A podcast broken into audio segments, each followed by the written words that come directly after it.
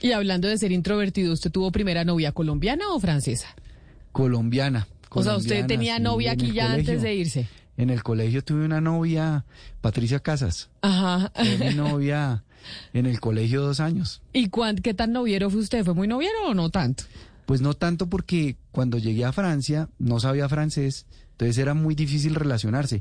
Y los parisinos no es que sean particularmente abiertos o eh, hospitalarios, digamos, con los extranjeros. En esa época, ahora pues yo creo que ha cambiado un poco. ¿Y alcanzó a tener novia francesa o no tuvo? ¿Siete años y sin no, novia? en Francia tuve de novia a Genoveva Nieto. Ajá, a la prima donna. Ah, no diga. que ya murió, ya se fue.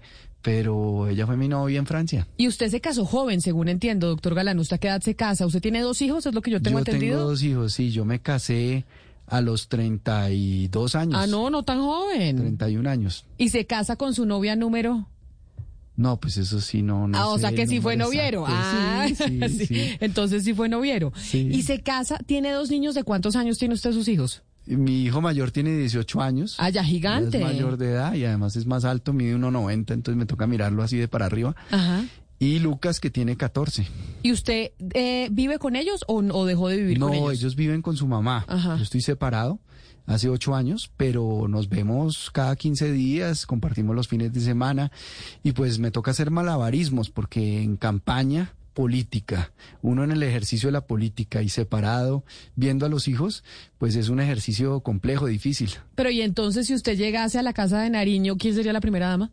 Pues no hay primera dama por ahora, imagínense, eso es lo que hay. Eso es lo que- O sea que sería un cargo, Ana Cristina, que siempre hemos dicho que eso es un cargo anacrónico, que no necesariamente tenemos que hablar que la primera dama tiene que llegar a hacer algo a la casa de Nariño. No, es que lo, que lo, lo primero que tenemos que hacer no es que no llegue la primera dama, sino cambiarle el nombre al cargo, que no le digan primera dama, sino que tenga un nombre distinto. Es decir, no, no, no sé, eh, inventémonos un nombre que no sea como tan patriarcal y como tan, no sé, eso parece como de otro siglo. Pero ahora se- habíamos dicho que era gestora social, ¿no? Porque supuestamente las eh, primeras damas o los primeros damos llegan a ser gestores sociales. Si sí, usted porque llega- presiden la Junta de la, del Instituto Colombiano de Bienestar Familiar, por ejemplo, que fue creación de doña Cecilia Lleras de la Fuente como primera dama, que ahora gestora social, eh, que tiene que ver mucho con esa labor. Pero y entonces, eh, si usted llega y no hay eh, pareja en estos momentos, ¿quién asumiría ese rol? Nadie. Pues, o sea, no habría na- no habría nadie que vacante. estaría que est- estaría vacante. está vacante, sí, Camila. Ah, Hugo Mario, sí, ve, yo pensaba que me iba a decir que la mamá, que la mamá de pronto era la que iba a Sí. ocupar ese lugar.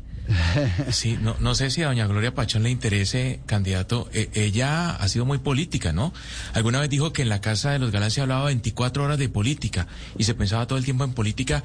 Eh, ¿Cuál es el papel que ella juega en su vida, y en su campaña? ¿Le habla al, o- al oído eh, como le hablaba a Luis Carlos Galán? No, pues ella me dice la verdad, que es lo más importante que uno tiene que hacer como líder político, como gobernante, rodearse de personas que le digan la verdad y que le digan cuando la está embarrando, cuando está cometiendo errores. Y ella de una le va diciendo a uno lo que, lo que piensa, lo que siente y lo que ve, porque ella pues ve todo, oye todo, lee todo.